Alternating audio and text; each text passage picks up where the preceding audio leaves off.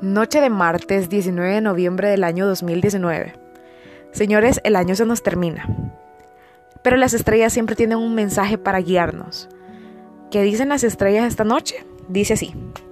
Aries de Sol o ascendente.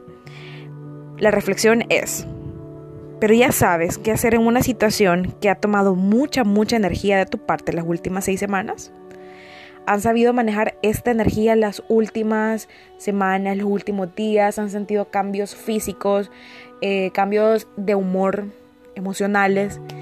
Bueno, las estrellas lo dicen todos señores y se relaciona mucho con el planeta Marte entrando en Escorpio y la luna llena que tuvimos en Tauro la semana pasada, deben estar sintiendo cambios muy sustanciales a nivel físico.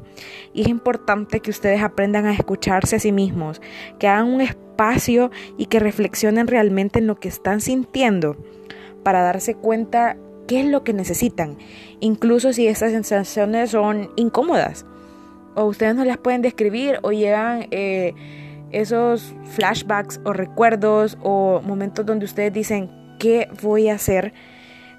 Y me siento frustrado muchas veces. Míralo de esta manera. Cuando ya el cuerpo trata de llamar la atención, es momento de callar la mente y escucharnos de verdad.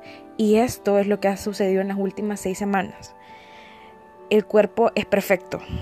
Entonces muchas veces nosotros con cambios físicos, es decir, si hemos tenido una gripe, una tos, un dolor de cabeza, todo esto se relaciona, señores. El cuerpo nos manda señales perfectas y es algo que tienen que analizar en su interior. Y como les repetía, es momento de callar la mente y escucharnos de verdad. Con Marte en tu signo no podrás esconderte de ti, de lo que sientes, de lo que sabes que sería tu elección aquí y ahora. Con Mercurio arrancando directo mañana, ya tendrás luz verde para expresarlo. Mañana es ese cambio, señores. Mañana Mercurio arranca directo, con fuerza.